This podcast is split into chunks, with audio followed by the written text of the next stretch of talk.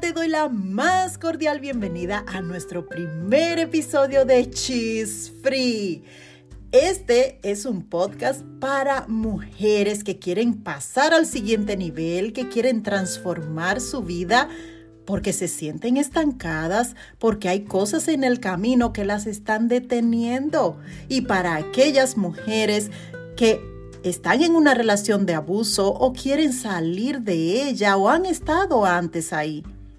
Este también es un espacio para ti en el que voy a estar compartiendo contenido que va a transformar tu vida. Como este es nuestro primer episodio, he querido contarte un poco sobre mí para que sepas quién está detrás de todo esto, para que me conozcas un poco y pues estemos un poco más en confianza. Pues aquí vamos. Yo soy Carmen Simé, soy coach de vida y bienestar, tengo 46 años, nací en un lugar maravilloso de la República Dominicana que se llama Constanza. Allí crecí con mi familia, tengo dos hermanas y un hermano. Viví con mis padres hasta los 18 años cuando me fui a vivir a la capital para estudiar en la universidad. Allá viví en la casa de tres familiares y amigos que me abrieron sus puertas para que yo estudiara. Fueron tiempos difíciles porque no tenía suficientes recursos para suplir mis necesidades y en ocasiones tuve que caminar largas distancias a pie para ir a la universidad porque no tenía dinero para pasaje. En ese tiempo también conocí a mi mejor amiga, que hoy día es como mi hermana, y a su familia maravillosa, que también ahora es mi familia, porque me adoptaron desde hace muchos años.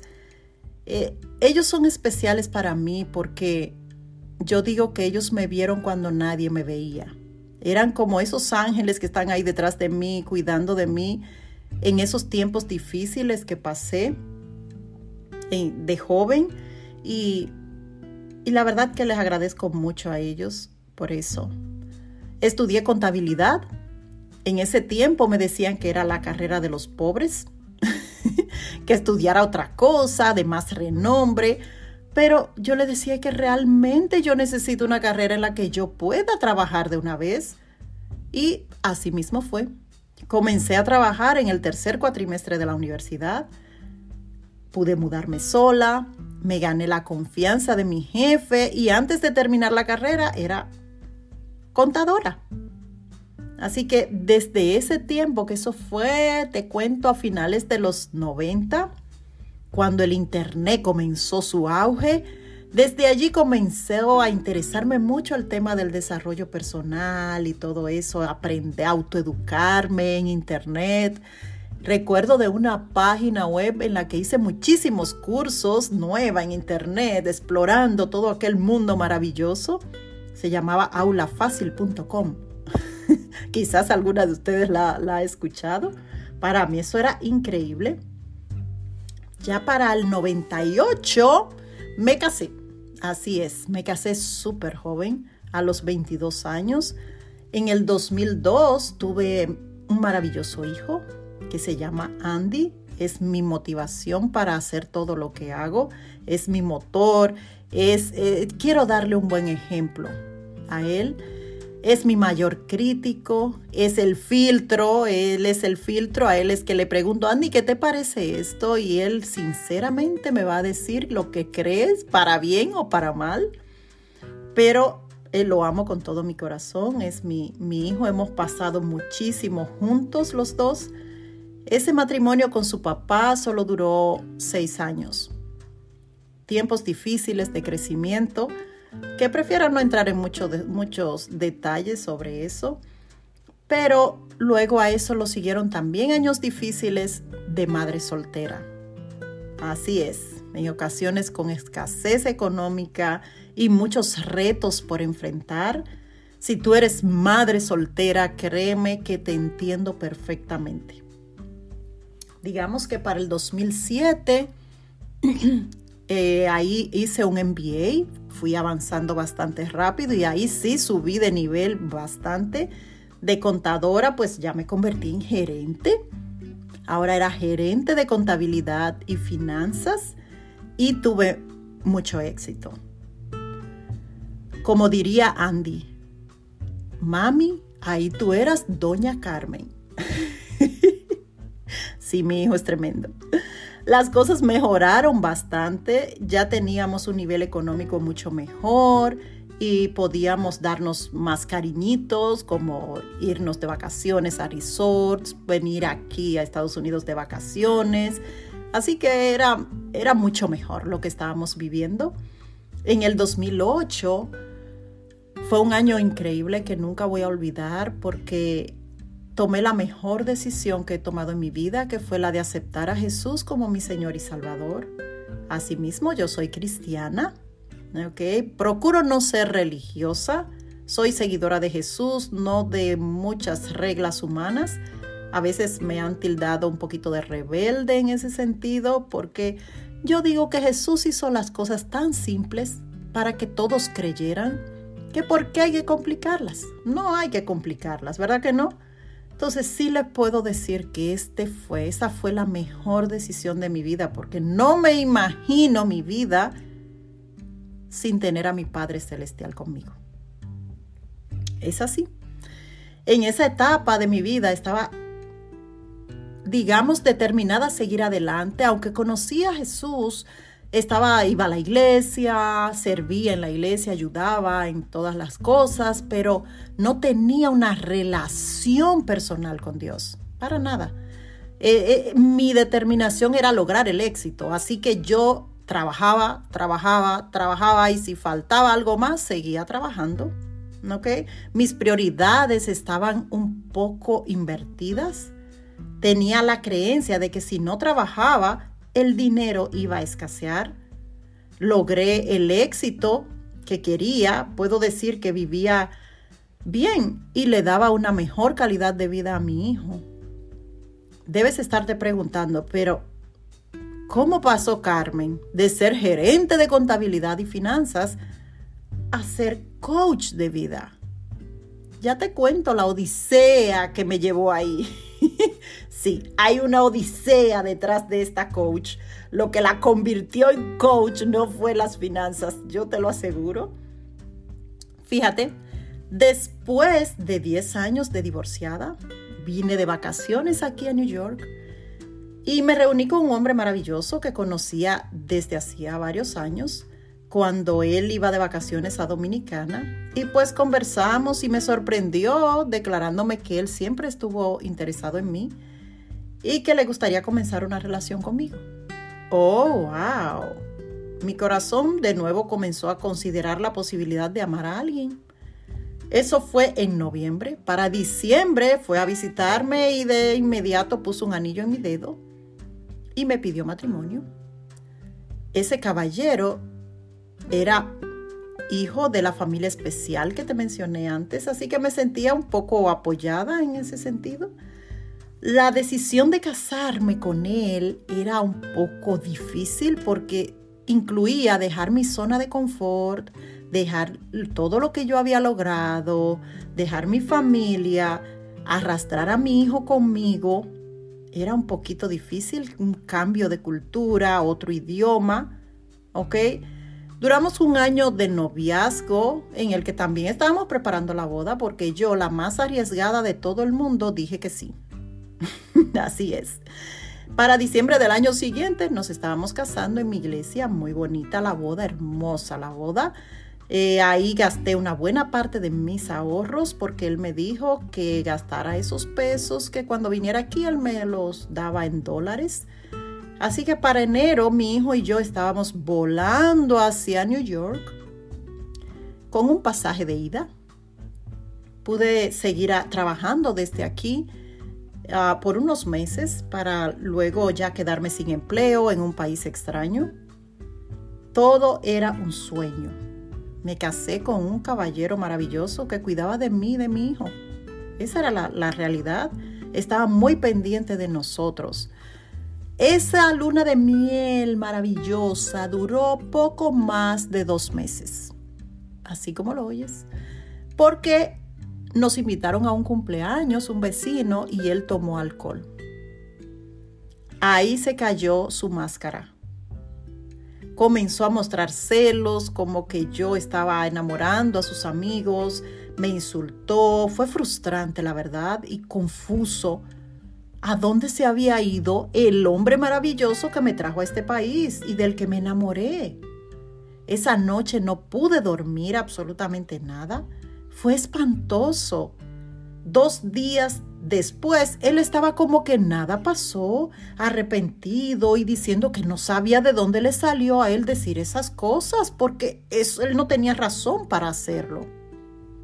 Ok, ese episodio comenzó a, ¿verdad? a repetirse de vez en cuando, sobre todo fines de semana, cuando tomaba más de la cuenta.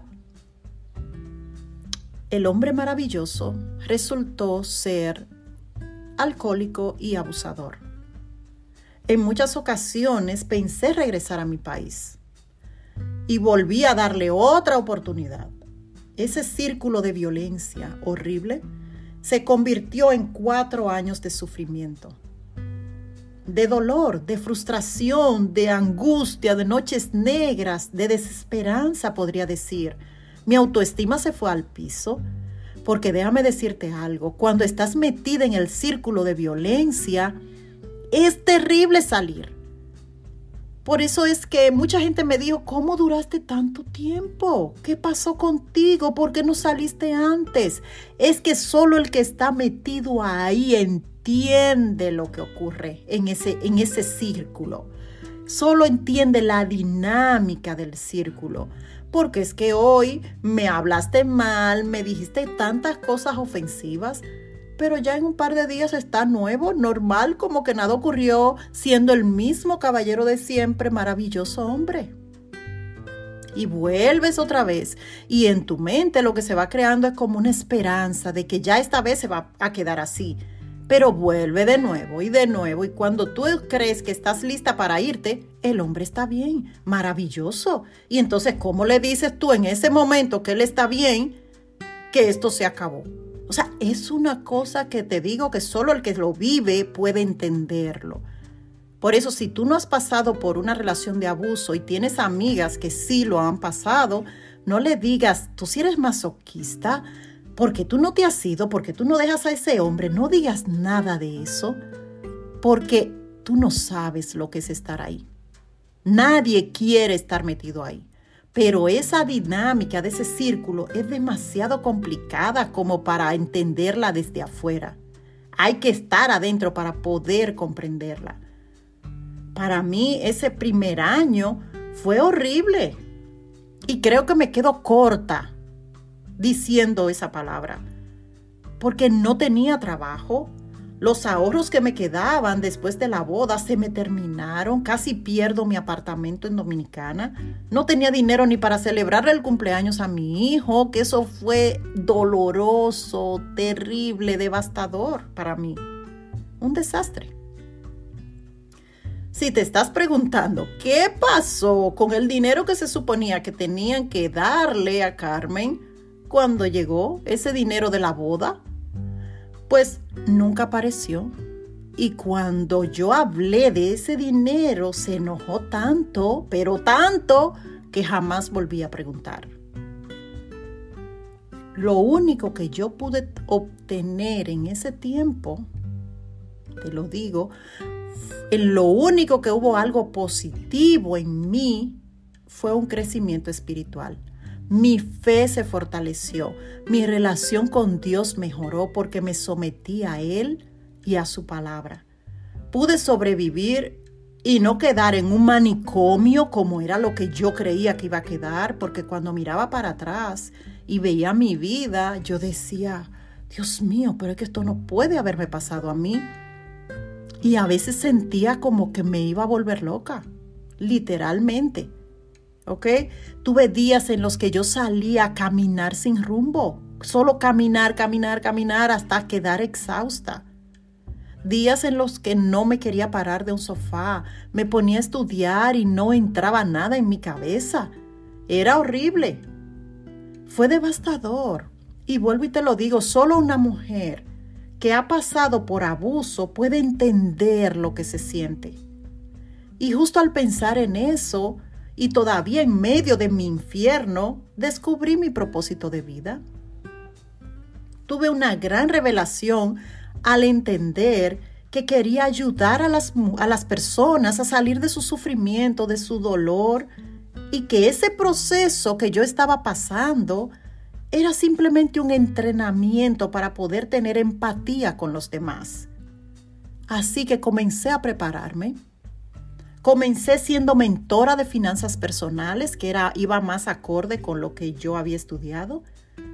Y las pocas clientes que iba consiguiendo tenían resultados tan asombrosos.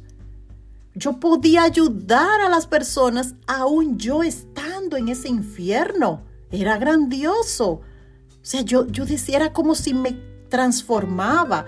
Era como si ponía de lado esa mujer que estaba sufriendo tanto y sacaba lo mejor de mí para ayudar a otros en medio de mi sufrimiento. Con el tiempo, esa situación de mi matrimonio se puso más negra. Mi hijo pasaba todo el día en la escuela y no quería llegar a la casa. Estaba frustrado, adolorido también porque me veía siendo abusada y no podía ayudarme, no podía hacer nada. Ese abuso era emocional, verbal, sexual, económico. Un día me golpeó muy fuerte en la cabeza nos fuimos de la casa, Andy y yo, y no teníamos a dónde ir. Nos quedamos en un parque hasta ver si, si alguna idea me llegaba porque solo tenía 20 dólares en el bolsillo y es que cuando tú estás metida en ese círculo tú ni piensas bien con claridad. Yo no pensé que podía buscar ayuda porque él me tenía tan aterrada con el tema migratorio que ni siquiera pensé en eso.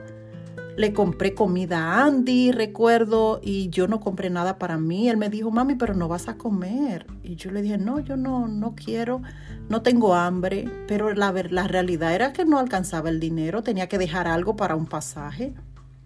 ¿Ok? Entonces, ese día nos quedamos en el parque ahí un rato, luego amanecimos en la casa de una hermana de la iglesia, que por cierto era amiga del señor este, ¿verdad? Y al otro día, parece que él en la noche la llamó y habló con ella porque al otro día ella me levantó y me dijo, tienes que irte donde tu marido porque él está muy arrepentido. Yo le dije, pero él me golpeó. Y ella dijo, pero él está muy arrepentido, él, él va a estar bien. Ok, no me quedó de otra que irme.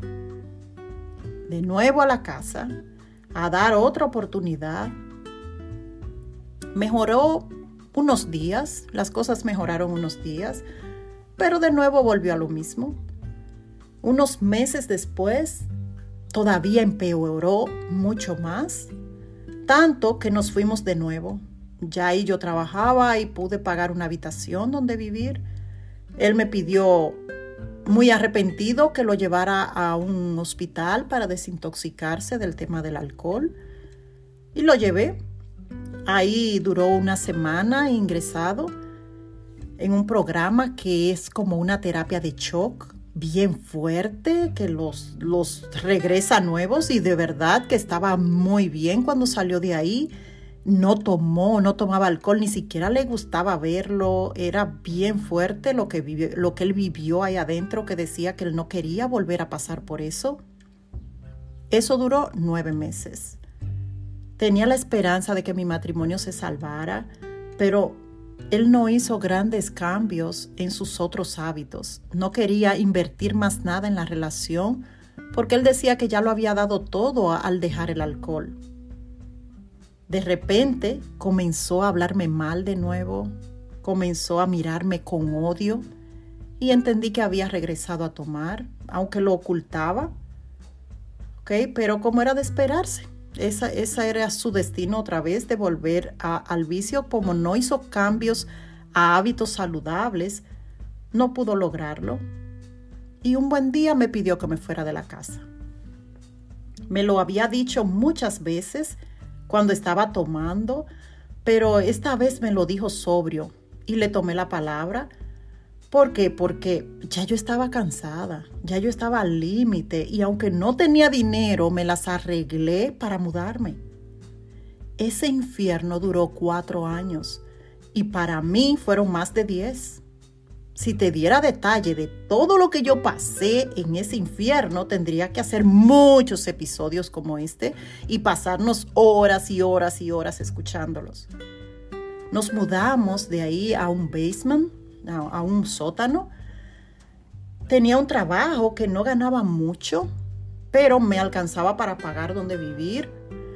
Hubo días difíciles, no te lo puedo negar en los que no teníamos dinero ni para comer, pero siempre de alguna manera algo llegaba. Tenemos muchísimas anécdotas que nos reímos tanto de ellas, como por ejemplo que tenía a veces que lavar a mano por no tener dinero para ir a, a Londres, como que un día teníamos arroz, pero yo no tenía aceite para cocinarlo y lo cociné con salsa mayonesa. eficientizando los recursos. Andy no se enteró en el momento, pero cuando yo se lo dije, me dijo, ay, mami, yo no lo puedo creer, ¿cómo tú hiciste eso? Pero es la realidad, o sea, era, había que resolver y aunque nosotros teníamos precariedades financieras, aunque vivíamos en un basement donde mi habitación era como un cuadro blanco que no tenía ventanas, estábamos felices porque sabíamos que eso tenía una fecha de vencimiento. A todo le poníamos humor, nada a mí me quitaba el sueño, para nada. En ese basement comencé a estudiar para ser coach. ¿Por qué? Porque no me sentía merecedora del título que mis clientes me estaban dando, que, ay, ella es mi coach, Carmen es mi coach, pero yo no era coach, yo era mentora de finanzas personales, ¿ok? Cuando hice esto de, del coaching, se me abrieron muchas ventanas de oportunidades porque hice un programa muy bueno en el que puedo ser coach de cualquier área de la vida de las personas. Me hice auto-coaching. Yo fui mi primera cliente para superar mis traumas, para poder subir mi autoestima que estaba en el piso para quitarme los bloqueos mentales que tenía, para descubrir por qué elegí dos veces mal la pareja. Sí, tuve que descubrir eso y lo descubrí, ¿ok?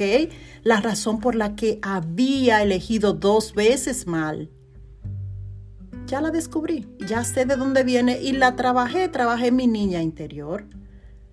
Me he trabajado tanto que los que me conocen saben de mi fobia a los ratones y la he trabajado también. O sea, he seguido trabajando en mí porque he visto cómo podemos transformar nuestras vidas. Entonces, ahora sirvo a los demás ayudándoles también a salir de su sufrimiento, para aliviarle un poco la carga, esa carga de dolor, para ayudarles a lograr sus metas y sueños. Como ves, esta es parte de mi historia. Hasta hace poco no podía contarla sin llorar pero ya estoy lista para ayudar a mujeres abusadas también. Soy completamente libre. Antes, eh, bueno, el Señor tuvo que darme mi pastilla de Ubicatex de mil miligramos para que yo entendiera que pasar por ese proceso también incluía ayudar a mujeres abusadas. Lo evitaba porque todavía quedaba un dolorcito dentro de mí de ese tema, pero ya estoy lista. Me lo, me lo repitió de que ya estoy lista para ayudar a mujeres abusadas también. Y aquí estoy. En este podcast es lo que voy a hacer, ayudar a mujeres abusadas y a mujeres no abusadas, ¿ok? Ahora ya conoces parte de mi historia. Puedes estar tranquila. Estás en buenas manos, como dicen mis clientes, ¿ok? Yo me he preparado para ser una transformadora de vidas. Y aquí voy a compartirte contenido de valor que va a ayudarte a cambiar tu historia así como yo cambié la mía. ¿Por qué? Porque salí de mi zona de victimización y convertí mi experiencia negativa en algo positivo.